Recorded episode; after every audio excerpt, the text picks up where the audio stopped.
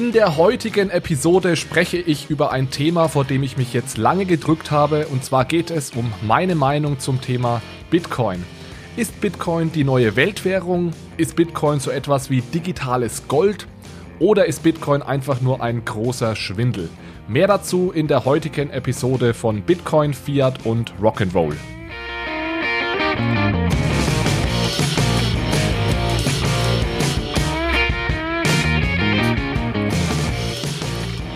Hallo zusammen und herzlich willkommen zu einer neuen Episode von Bitcoin, Fiat und Rock'n'Roll.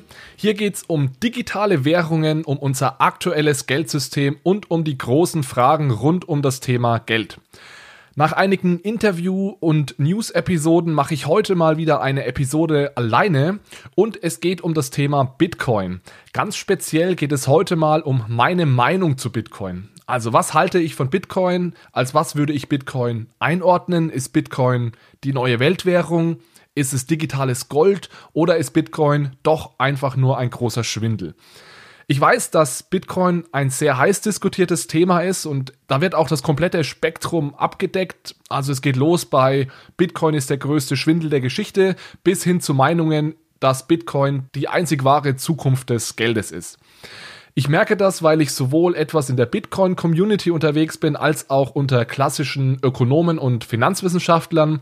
Und für die Bitcoin-Community bin ich sicherlich jemand, der Bitcoin eher skeptisch gegenübersteht. Und für die akademische Community bin ich sehr bullish, was Bitcoin anbelangt. Deswegen ist das heute auch eine Episode, vor der ich mich lange gedrückt habe, weil das Thema einfach auch sehr vielschichtig ist. Es wird ja immer vom Bitcoin-Kaninchenbau gesprochen, in den sich ja jeder begeben muss, der das Thema durchdringen will. Und dieser Kaninchenbau ist einfach sehr, sehr tief und sehr weit verzweigt. Das liegt meiner Meinung nach hauptsächlich daran, dass bei Bitcoin mindestens zwei Themenfelder zusammenkommen, die für sich alleine schon extrem komplex und verzweigt sind. Ja, das ist einmal das Thema der Geldtheorie und dann natürlich der Bereich der Computerwissenschaften, Schrägstrich äh, Kryptographie. John Oliver hat das mal sehr treffend zusammengefasst, als er gesagt hat, Kryptowährungen, das ist alles, was du nicht über Geld verstehst, gepaart mit allem, was du nicht über Computer verstehst. Aber heute ist es soweit, ich möchte mal meine Einschätzung zu Bitcoin mit euch teilen. Und wir werden das wie immer so machen, dass es für alle verständlich ist. Und ja, jetzt stellt sich eigentlich nur noch die Frage, warum es irgendjemand interessieren sollte, was ich über Bitcoin denke. Also ich glaube, was meine Meinung so ein kleines bisschen speziell macht, ist, dass ich ja schon eher so der klassische Ökonom bin oder der klassische Geldtheoretiker, aber eben einer, der sich sehr intensiv mit Bitcoin und auch der darunterliegenden Technologie beschäftigt. Also es gibt sicherlich ganz viele Bitcoiner, die sich sehr viel besser mit Bitcoin und der Blockchain-Technologie auskennen als ich. Und es gibt sicherlich auch viele Ökonomen, die sich besser mit Geldtheorie auskennen als ich.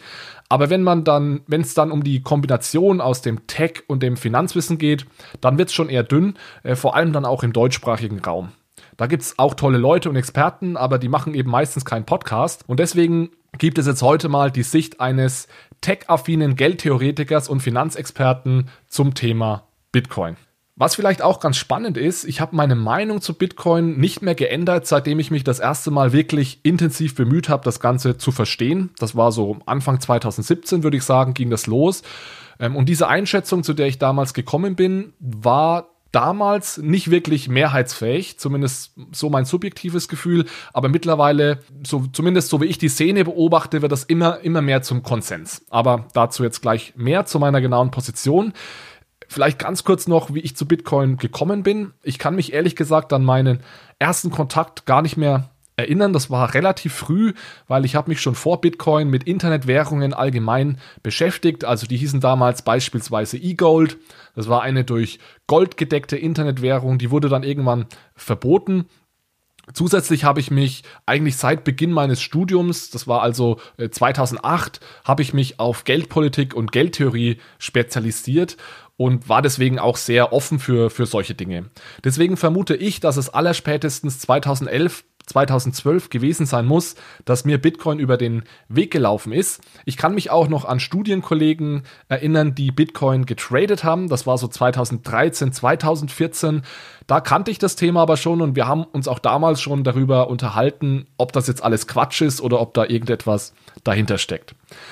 So richtig auseinandergesetzt mit dem Thema habe ich mich aber nicht vor Ende 2016, Anfang 2017. Also da habe ich dann wirklich irgendwie kapiert, dass Bitcoin jetzt nicht mehr verschwindet und dass es doch mal an der Zeit wäre, richtig intensiv zu versuchen, auch die Technologie, die Blockchain-Technologie dahinter zu verstehen.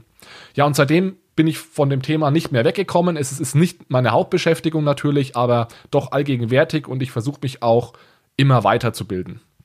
Ja, und diese Blockchain-Technologie, die ich gerade schon erwähnt habe, das ist auch der Grund, was für mich Bitcoin zu etwas ganz Besonderem macht. Also Achtung, ich bin niemand, der sagt, Blockchain ist toll und Bitcoin finde ich Quatsch. Die Leute gibt es natürlich auch. Da gehöre ich aber ganz sicher nicht dazu, denn für mich gehört Bitcoin und die Blockchain eigentlich zusammen. Ja, zumindest wenn wir von einer permissionless Blockchain reden, dann ist für mich Bitcoin einer der sehr, sehr wenigen guten Use Cases einer echten permissionless Blockchain. Also nochmal ganz kurz, permissionless Blockchain bedeutet, jeder kann an dieser Blockchain teilhaben. Ich sage gleich noch ein bisschen was zu der Blockchain und der Technologie, aber ansonsten vielleicht auch als kurze Anmerkung geht es heute nicht darum, Bitcoin zu erklären, sondern es geht wirklich nur darum, darüber zu reden, was ich dazu denke. Ja, und Bitcoin war eben gleichzeitig auch die Geburtsstunde der Blockchain-Technologie und deswegen finde ich es ja eigentlich unmöglich, die beiden auseinanderzunehmen, so komplett auseinanderzunehmen. Welche Rolle spielt jetzt die Blockchain ähm, für Bitcoin? Also es ist ja so, dass Bitcoin im Endeffekt einfach ein, eine Art Kassenbuch ist, ja, ein Kassenbuch, in dem Transaktionen festgehalten werden. Also da steht dann drin, Anna sendet an Frank einen Bitcoin. Also natürlich steht nicht Anna und Frank, sondern es stehen, stehen da pseudonyme IDs.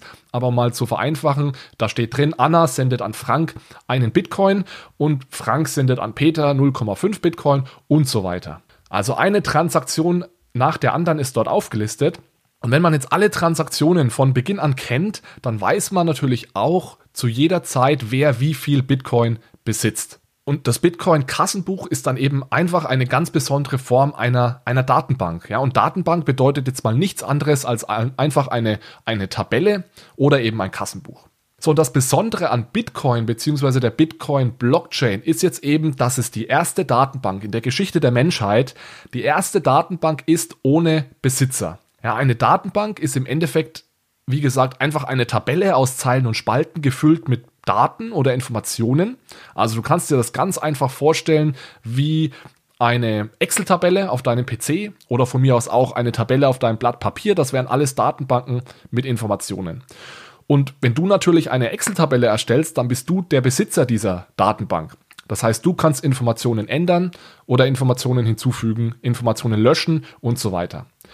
Und bis zur Erfindung von Bitcoin wurde in den Computerwissenschaften eben immer die Annahme gemacht, dass jede Datenbank einen Besitzer haben muss. Dein Konto liegt beispielsweise in einer Datenbank, die deiner Bank gehört und nur deine Bank ist in der Lage, Informationen in dieser Datenbank zu ändern oder zu aktualisieren. Und außerdem ist deine Bank auch dafür zuständig, diese Daten zu sichern. Ja? Und wenn die Bank Mist baut, dann hat nicht nur deine Bank ein Problem, sondern auch du und alle anderen Kunden. Ja, und das heißt, solange es eben ein, eine Datenbank mit einem Besitzer gibt, dann gibt es auch immer so einen zentralen Angriffspunkt. Ja? Das wird auch Single Point of Failure genannt. Das heißt, die Bank ist dafür zuständig, diese Datenbanken zu schützen und zu überwachen. Und wir kennen es zuhauf. Es war vor kurzem erst, erst wieder ein ganz großer Hack bei Twitter, wo also Leute sich Zugang geschafft, ähm, geschafft haben zum, zu Twitter Admin Tools und plötzlich Zugriff auf alle Twitter Accounts hatten. Und das geht eben nur deswegen, weil es da eine zentrale Datenbank gibt, in der Informationen gespeichert sind. Und so, solange eine Datenbank einen Besitzer hat, ist eben dieser Besitzer auch in der Lage, die Datenbank einzusehen und abzuändern. Das heißt, in, im Fall einer Bank ist es so, dass die Bank alle deine Transaktionen nachverfolgen kann. Ja, wir haben uns da mittlerweile daran gewöhnt und hinterfragen das auch nicht mehr. Aber ich bin mir nicht sicher, ob es mir recht ist, dass eine Institution derart viele Informationen über mich besitzt. Aber das Problem in den Computerwissenschaften bis zum Aufkommen von Bitcoin war es eben, dass man es nicht hinbekommen hat, eine besitzerlose Datenbank zu erschaffen, um, um so einen Single Point of Failure oder eben auch so einen Single Point of Knowledge zu vermeiden. Jetzt fragen sich einige von euch wahrscheinlich, ja, wo genau ist denn eigentlich das Problem? Meine Bank wurde noch nie gehackt und stört mich auch nicht wirklich, dass die Bank Zugriff auf meine Transaktionsdaten hat. Vor allem sind das ja oft auch nur Metadaten. Aber jetzt mal ganz davon abgesehen, dass Banken durchaus ab und zu gehackt werden und in Bangladesch beispielsweise wurde sogar die Zentralbank gehackt. Es kann ja auch sein, dass Regierungen plötzlich auf Banken zugehen und Banken dazu zwingen, Daten freizugeben. Also selbst wenn es dich nicht stört, nicht stört dass, eine, dass deine Bank deine Daten hat, eventuell stört es dich ja, dass deine Regierung deine Daten hat. Und das ist natürlich in westlichen Industrienationen erstens eher unwahrscheinlich und zweitens wahrscheinlich auch eher weniger ein Problem, aber eben nicht in den Diktaturen dieser Welt. Ja, und vor allem, wenn du dich dann in, in diesen Ländern als Oppositioneller engagierst, kann es für dich ein verdammt großes Problem werden, wenn deine Bank plötzlich gezwungen ist, deine Transaktionsdaten freizugeben. Also so zentrale Datenbanken und zentrale Kontrolle sind demokratischen Bestrebungen nicht immer zuträglich. Und da muss es eben nicht immer um technisches Versagen geben, äh, dass, dass es zum Problem wird, sondern es kann eben auch einfach sein, dass, dass Institutionen von korrupten Regierungen gezwungen werden, Daten zu teilen. Ja, und das Revolutionäre an der Bitcoin-Blockchain ist es jetzt eben, dass es die erste besitzerlose Datenbank ist. Das heißt, es gibt keine zentrale Person oder zentrale Institution, die diese Bitcoin-Datenbank besitzt. Oder die diese, die Einträge in dieser Datenbank äh, zu meinen Gunsten oder zu, zum, zum Schaden anderer oder wie auch immer verändern kann. Und das gilt genauso für Staaten und Regierungen. Das heißt, egal wie mächtig ich bin, ja, dadurch, dass die Datenbank niemandem gehört, kann auch niemand angegriffen werden und es kann auch niemand gezwungen werden, Informationen preiszugeben oder zu verändern. Ja, und das Besondere ist eben, dass Satoshi Nakamoto, also der Erfinder von Bitcoin, dieses computerwissenschaftliche Problem einer besitzerlosen Datenbank gelöst hat. Also hättest du vor Bitcoin einem Computerwissenschaftler erzählt, dass es bald besitzerlose Datenbanken gibt, dann hätte der dich wahrscheinlich oder die dich wahrscheinlich für verrückt erklärt. Das heißt, die Bitcoin-Blockchain war tatsächlich eine tiefgreifende Innovation in den Computerwissenschaften. Also ganz unabhängig davon, was man jetzt von Bitcoin oder diesem ganzen Projekt hält, es ist Fakt, dass diese Technologie eine unglaublich tiefgreifende Innovation ist, deren Bedeutung man eigentlich fast nicht unterschätzen kann. Ja, und jetzt ist natürlich die Frage, was kann man denn jetzt mit einer besitzerlosen Datenbank machen? Wir haben schon darüber gesprochen, dass es keinen Single Point of Failure mehr gibt, aber das Spezielle ist natürlich, dass man jetzt auch ein dezentrales Kassenbuch organisieren kann. Das heißt, ich habe ein Kassenbuch, in dem Bitcoin-Transaktionen festgehalten werden und das über viele tausend Rechner verteilt ist. Jeder kann sich dieses Kassenbuch herunterladen, jeder kann dieses Kassenbuch einsehen, jeder kann überprüfen, ob es in diesem Kassenbuch mit rechten Dingen zugeht. Aber niemand, es gibt keine einzige zentrale Institution, die dieses Kassenbuch ändern kann. Es ist ja generell so bei digitalen Währungen, es ist ein großes Problem, dass es sich hierbei um digitale Dateien handelt. Und digitale Dateien können immer ganz einfach vervielfältigt werden. Das heißt, ein Word-Dokument kannst du an eine E-Mail anhängen und an 20 Kollegen oder Kolleginnen schicken. Und das wäre natürlich schlecht, wenn du das auch mit digitalem Geld machen könntest. Also für dich wäre das in dem Moment gut, aber so ein Geldsystem, in dem man Geld einfach vervielfältigen kann, das würde natürlich langfristig nicht funktionieren. Ja, das ist auch bekannt als das sogenannte Double Spend Problem. Das heißt, wie kann man verhindern, dass digitales Geld einfach vervielfältigt werden kann? Das heißt, wenn Frank eben nur 0,5 Bitcoin hat, dann sollte er auch nur 0,5 Bitcoin ausgeben können. Und wenn er versucht, mehr aus auszugeben, dann muss das System Alarm schlagen. Und Satoshi Nakamoto hat in seinem Bitcoin White Paper 2008 eben eine sehr geniale Methode beschrieben, wie man dieses Double Spend Problem lösen kann. Und das baut alles auf dieser dezentralen Datenbankstruktur auf. Also genau das ist der Kern der Bitcoin-Blockchain-Technologie. Wie, schaffe ich es zu verhindern, dass Bitcoin einfach vervielfältigt und mehrfach ausgegeben werden kann? Ich werde jetzt hier nicht ins Detail gehen, wie Satoshi das genau gelöst hat, dieses Problem. Also da geht es jetzt um das Thema Mining und vor allem um den Proof of Work, Konsensus-Algorithmus. Ich möchte nur so viel dazu sagen. Satoshi Nakamoto, ob das jetzt ein Er, eine Sie oder eine Gruppe war, hat da ein sehr geniales Konzept entwickelt, um eben einen dezentralen Konsensus über den Zustand des Kassenbuchs herzustellen. Also dieser Proof of Work Algorithmus ermöglicht es, dass sich alle darauf einigen, was korrekt ist und was nicht. Das heißt, alle Teilnehmer am Bitcoin-Netzwerk, und das ist jeder, jeder kann teilnehmen, der möchte, sind sich zu jeder Zeit darüber einig, wer wie viele Bitcoin besitzt. Und das ohne, dass es eine zentrale Instanz gibt, die das kontrolliert oder die darüber bestimmt. Und das ist eben das Geniale an Bitcoin. Bitcoins Lösung für dieses Double Spend Problem hat es zum ersten Mal in der Geschichte der Menschheit ermöglicht, ein digitales Gut zu erschaffen, das sowohl knapp ist als auch dezentral verwaltet. Ja, ich sage das nochmal, weil das so wichtig ist. Bitcoin ist das erste knappe, dezentral verwaltete digitale Asset. Es gibt viele zentral verwaltete, knappe digitale Güter. Ganz einfaches Beispiel, ein E-Book auf Amazon. Ja, es ist ein knappes Gut, weil Amazon dafür sorgt, dass du das Buch eben nur bekommst, wenn du dafür bezahlst. Und jegliche Weiterverbreitung ist dann natürlich illegal. Also da wird diese Knappheit äh, auch durch zentrale Institutionen und Regeln eben künstlich erstellt. Aber Bitcoin ist knapp, ohne dass irgendeine zentrale Instanz oder Staatsgewalt dafür sorgen muss. Ja, die, die Knappheit ist bei Bitcoin Teil der DNA, könnte man sagen. Also das steckt im Bitcoin-Code und es wird eben nie mehr als 21 Millionen Bitcoin geben. Ja, und warum reite ich jetzt hier so auf Knappheit herum? Naja, Knappheit ist natürlich die Grundvoraussetzung dafür, dass ein Gut, und das gilt jetzt nicht nur, aber auch für digitale Güter, dass ein Gut einen Wert haben kann. Ja, wenn etwas nicht knapp ist, dann kann es auch nicht wertvoll sein. Also lasst uns hier vielleicht mal ein kleines Zwischenfazit ziehen. Ja. Bitcoin und die Bitcoin-Blockchain ja, ist eine der genialsten Erfindungen der letzten Jahrzehnte meiner Meinung nach. Bitcoin ist wie gesagt das erste knappe dezentral verwaltete digitale Gut. Und es ist knapp, weil im Bitcoin-Code eben ein Cap einprogrammiert ist von 21 Millionen Bitcoin.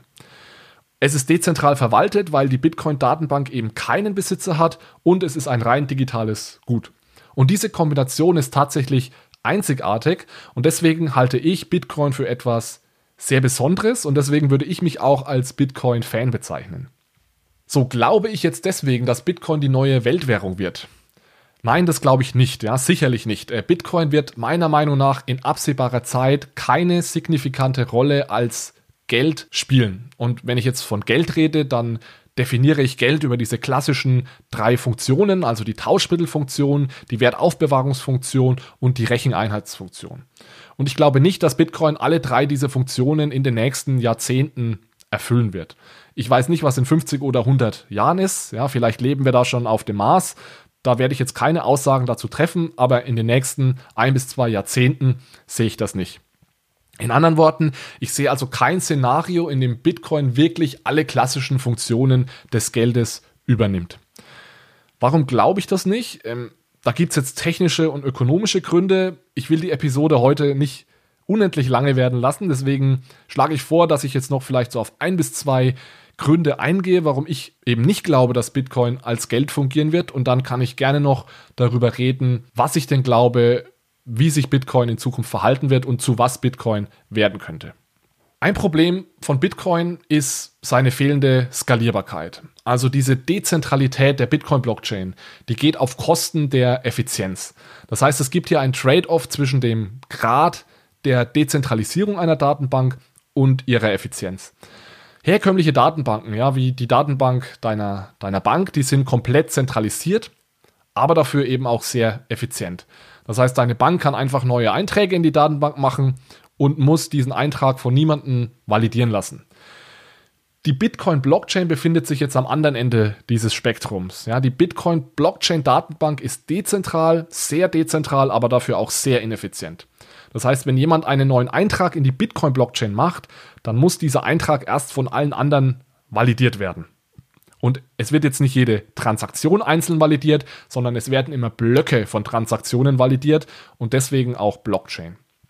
Das heißt also, es muss dieser dezentrale Konsensus gefunden werden, was bei Bitcoin, wie gesagt, über den Proof of Work Konsensus-Algorithmus läuft.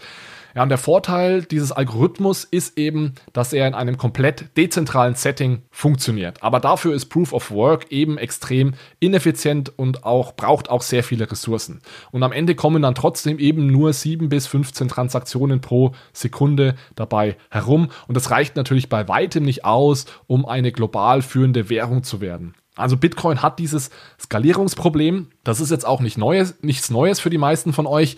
Es gibt da zwei Lösungen. Ähm, entweder man ja, geht da wirklich direkt an die Wurzel des Problems und nutzt einen effizienteren Konsensusalgorithmus anstatt Proof of Work, Proof of Stake, Proof of Authority, wie auch immer. Das sehe ich aber bei Bitcoin überhaupt nicht und das ist auch gut so meiner Meinung nach, denn diese anderen Konsensusalgorithmen, die funktionieren nicht so gut wie Proof of Work, zumindest noch nicht. Ja. Und ich habe auch keine Ahnung, ob sie jemals so gut funktionieren würden. Die zweite Lösung für dieses Skalierungsproblem sind die sogenannten Second Layer Solutions. Das heißt Software, die eben auf der Bitcoin-Blockchain aufbaut. Das könnte meiner Meinung nach schon eher eine Lösung sein und vor allem in das sogenannte Lightning-Netzwerk werden da ja aktuell viele Hoffnungen gelegt. Diese Second Layer Solutions sind aber aktuell noch sehr, sehr weit davon entfernt, als Infrastruktur für unser globales Zahlungssystem zu fungieren. Ja, vielleicht kurz ein Satz zum, zum sogenannten Lightning Network. Da wird eben anstatt dass auf der Bitcoin-Blockchain direkt Zahlungen getätigt werden, werden sogenannte Payment Channels, bilaterale Payment Channels aufgemacht, wo dann eben Zahlungen in diesem Lightning-Netzwerk hin und her geschickt werden und dann nur zum Clearing, also zum Settlement der Lightning-Netzwerkzahlungen wird dann ab und zu mal wieder in die Bitcoin-Hauptchain ähm, zurückgegangen, um eben das Settlement zu tätigen. Also so können ganz, ganz viele Zahlungen so, so off-chain sagt man dann immer, also nicht auf der Blockchain getätigt werden und nur dann zum finalen Settlement geht man dann zurück auf die Blockchain. Aber wie gesagt, diese Software, die steckt absolut in den Kinderschuhen und gerade wenn wir über Dinge reden wie unser globales Zahlungssystem, da müssen wir uns schon verdammt sicher sein, dass das alles reibungslos funktioniert. Also schon allein aus technischer Sicht sehe ich das aktuell überhaupt nicht kommen, dass Bitcoin einen relevanten Teil unseres Zahlungssystems übernimmt. Aber wir können ja auch einfach mal annehmen, dass die Bitcoin-Community dieses Problem irgendwie löst, sei es jetzt durch Lightning oder was anderes. Und dann gibt es meiner Meinung nach immer noch ökonomische Gründe, warum Bitcoin nicht als Geld fungieren wird. Grund hierfür ist zum Beispiel die deflationäre Geldpolitik von Bitcoin. Ja, die maximale Geldmenge von Bitcoin ist begrenzt. Das heißt, Bitcoin wertet automatisch gegenüber Währungen auf. Vor allem Fiat-Währungen natürlich, deren Geldmenge eben kontinuierlich steigt. Das heißt, die Besitzer oder als Besitzer von Bitcoin hast du einen sehr, sehr starken Anreiz, Bitcoin eben nicht auszugeben, sondern Bitcoin zu horten und dadurch von dieser Aufwertung zu profitieren. Ja, gemessen in Euro werde ich automatisch reicher, wenn ich Bitcoin horte. Ja, wenn ich also die Wahl habe zwischen Euro und Bitcoin, dann gebe ich natürlich immer den Euro aus, weil ich weiß, dass mein Bitcoin, dadurch, dass er deflationär ist, morgen mehr wert ist. Ja, und dieses Prinzip ist in den Wirtschaftswissenschaften bekannt, also dieses Prinzip, dass da dann der Euro ausgegeben wird, bekannt als Graham's Law, also das Gresham-Gesetz. Und das Gesetz besagt ganz einfach, bad money drives out good. Das heißt, wenn ich die Wahl zwischen zwei Zahlungsmitteln habe, dann werde ich mich immer für das schlechtere der beiden zum Bezahlen entscheiden. Und das andere, das bessere Zahlungsmittel, das werde ich horten. Das heißt, Bitcoin würde nur dann als Zahlungsmittel genutzt werden, wenn es keinerlei andere Geldformen mehr gibt. Ja, vor allem, wenn es kein Fiat-Geld mehr gibt. Keinen Euro, keinen US-Dollar mehr, keinen Yuan und so weiter. Und das sehe ich jetzt also beim besten Willen nicht kommen in der, in der absehbaren Zukunft. Ich sehe kein Szenario, in dem wir uns in Europa darauf einigen, den Euro und die EZB abzuschaffen und zu 100 Prozent auf Bitcoin umzusteigen. Also auf ein, auf ein Zahlungssystem, das aktuell nicht skalierbar ist und dessen Skalierungslösungen noch in den Kinderschuhen stecken. Ja, und solange wir diesen 100% Schritt eben nicht gehen und der Euro noch eine signifikante Rolle spielt, werden die Menschen eben auch den Euro ausgeben und nicht Bitcoin. Also das war jetzt mal ein technischer und ein, ein ökonomischer Grund. Es gibt da noch mehr Gründe und ich bin auch ja, hätte, hätte fast Lust, ähm, das Ganze nochmal detaillierter zu diskutieren. Gerne auch mit jemandem aus der Bitcoin-Community, der eventuell der Meinung ist, dass Bitcoin auf jeden Fall Geld ist. Und ja, ich schlage vor, dass wir das gerne in der Zukunft hier nochmal aufnehmen, das Thema, und dann in Ruhe diskutieren. Eine Sache möchte ich noch klären, bevor ich die Episode dann abschließe. Denn die Frage ist jetzt natürlich, wenn Bitcoin kein Geld ist, was ist es dann? Was glaube ich, ist es dann? Weil irgendwie finde ich Bitcoin ja gut. Ich sage aber gleichzeitig auch, Bitcoin ist kein Geld. Jetzt ist die Frage, was ist denn Bitcoin dann? Also aktuell muss man sagen, ist Bitcoin vor allem ein Spekulationsobjekt mit sehr volatilem Preis. Deswegen finde ich eigentlich die Frage interessanter, was könnte Bitcoin denn in der Zukunft werden? Ich glaube, wie gesagt, nicht, dass es die drei Geldfunktionen erfüllen wird. Das heißt, ich glaube nicht, dass Bitcoin zu einem bevorzugten Tauschmittel wird. Ich glaube auch nicht, dass Bitcoin zu einer Recheneinheit wird in großem Maße. Ja, wir werden unsere Preise in Zukunft weiterhin in Euro und in US-Dollar angeben und eben nicht in Bitcoin und Satoshis. Ich glaube aber schon, dass Bitcoin sehr großes Potenzial hat, zu einem wichtigen Wertaufbewahrungsmittel zu werden. Und deswegen finde ich diese Umschreibung Bitcoin als digitales Gold eigentlich immer sehr passend. Das heißt, Bitcoin könnte das erste digitale Asset sein, das es ermöglicht, Vermögen zu erhalten und Vermögen in die Zukunft zu transferieren. Ja, und das liegt einerseits an der Knappheit von Bitcoin, das heißt, ich weiß eben, dass Bitcoin nicht inflationiert. wie eben unsere Fiat-Währungen. Also Zentralbanken peilen ja meistens eine Inflation von rund 2% pro Jahr an. Das heißt, mein Euro verliert jedes Jahr ca. 2% seines Wertes. Und das ist bei Bitcoin eben nicht so. Und deswegen ist Bitcoin auch besser als Wertspeicher geeignet als beispielsweise der Euro oder der US-Dollar.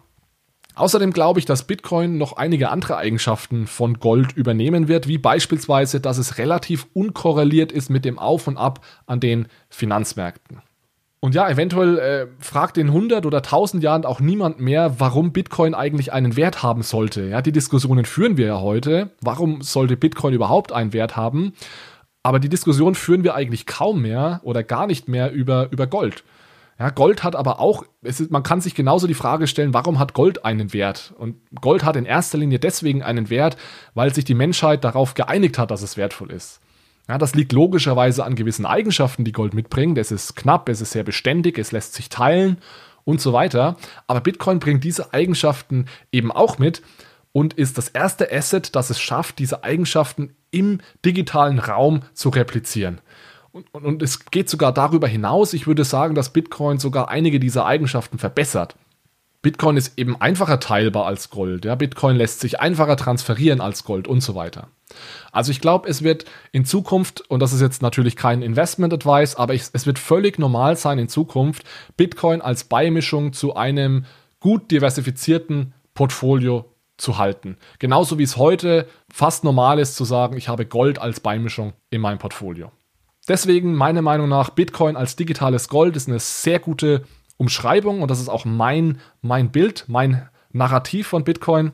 Dieses Thema kann man, wie gesagt, noch sehr, sehr, sehr viel weiter spinnen und es gibt sehr viele Dinge, die ich heute, über die ich heute nicht gesprochen habe. Zum Beispiel, wie verwahre ich Bitcoin am besten? Ich habe ja davon gesprochen, dass Bitcoin gehortet wird. Wie macht man das am besten? Man kann über den Energieverbrauch von Proof of Work reden, jetzt vor allem in Zeiten des Klimawandels interessant. Man kann darüber reden, funktioniert Bitcoin überhaupt noch, wenn die Block-Subsidy irgendwann mal wegfällt. Ich war sehr oberflächlich zum Thema, was ist eigentlich genau Geld, ja. Also ihr seht, es gibt noch unglaublich viele Dinge, über die man reden kann. Und wie gesagt, führe ich das Gespräch auch sehr gerne an anderer Stelle nochmal fort. Ich habe jetzt heute einfach mal versucht, möglichst knapp zusammenzufassen, was mich an Bitcoin am meisten fasziniert. Und es war eben vor allem die Tatsache, dass Bitcoin das erste knappe und dezentral verwaltete digitale Asset ist. Und das wird eben dadurch erreicht, dass die Bitcoin-Blockchain die erste Datenbank ohne Besitzer ist. Ich glaube, wie gesagt, trotzdem nicht, dass Bitcoin in absehbarer Zeit die Rolle von Geld übernimmt, geschweige denn irgendeine Art von internationaler Währung wird. Ich glaube, dass Bitcoin stattdessen eher digitales Gold wird. Ja, Bitcoin schafft es, viele dieser Eigenschaften, die Gold auch hat, im digitalen Raum zu replizieren. Ich würde sagen, wir machen hier mal einen Strich. Wir haben jetzt ungefähr eine halbe Stunde. Ich denke, das reicht. Ich freue mich wie immer auf euer Feedback. Lasst mich wissen, was ich übersehen habe. Lasst mich wissen, wo ihr mit mir übereinstimmt und an welcher Stelle ihr eine andere Meinung habt. Und dann sage ich an der Stelle mal vielen Dank wie immer fürs Zuhören. Danke auch für eure Bewertungen bei Apple Podcast. Ich lese mir die alle durch und freue mich über jede einzelne Rückmeldung von euch. Und dann hören wir uns wieder in zwei Wochen. Ich freue mich auf euer Feedback. Bis dahin, macht's gut. Ciao, ciao.